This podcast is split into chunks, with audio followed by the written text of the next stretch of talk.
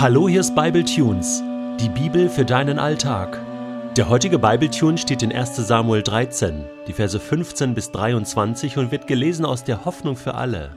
Die zurückgebliebenen Israeliten zogen hinter Saul her, dem Feind entgegen. Sie kamen von Gilgal nach Gibea. Dort musterte Saul das restliche Heer. Es waren nur etwa 600 Mann. Saul, Jonathan und die Soldaten lagerten bei Geba in Benjamin, die Philister bei Michmas.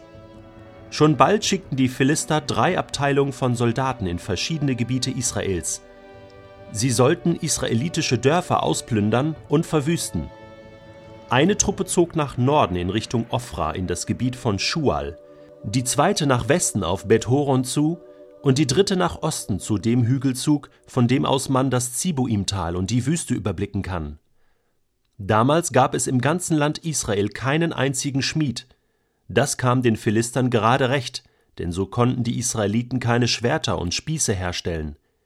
Wenn nun ein israelitischer Bauer seine Pflugschar, einen Spaten, eine Axt oder eine Hacke schärfen lassen wollte, musste er die Werkzeuge zu einem Schmied der Philister bringen.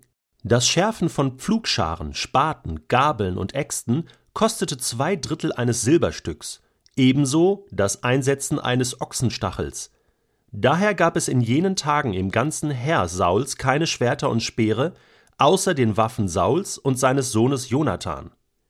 Die Philister hatten auch den Pass bei Michmas mit einem Posten besetzt. Aus den Tagebüchern Sauls, des Königs Israels. Auf was habe ich mich hier nur eingelassen? Oh mein Gott, was für ein Saftladen ist das hier. Die spinnen doch alle. Angefangen mit Samuel, diesem ausrangierten Propheten, kommt zu spät und hält mir noch Vorträge, wie ich dieses heruntergewirtschaftete und mutlose Volk führen soll. Diese Pappnase. Soll er doch selbst kämpfen, diese grauhaarige Memme. Das war aber sehr dumm von dir, Saul. Ha, dass ich nicht lache.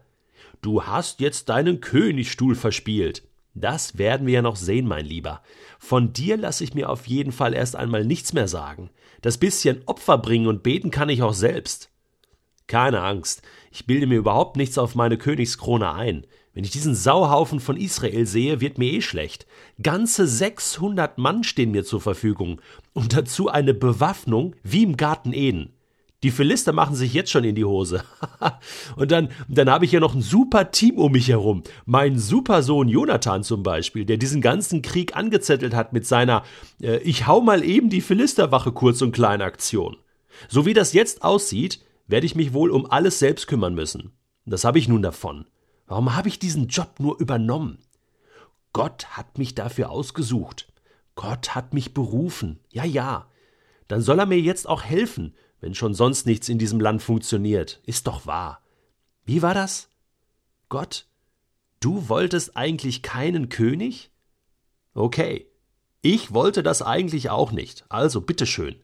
Nun bin ich aber König. Das ist jetzt nicht mehr zu ändern. Und wenn du mich demnächst sowieso bald absetzen willst, dann kannst du jetzt wenigstens noch meine Restamtszeit lang hinter mir stehen und mir helfen. Ist das zu viel verlangt? Ist das zu viel für dich, Gott? Alles muss man selber machen auf dieser Erde.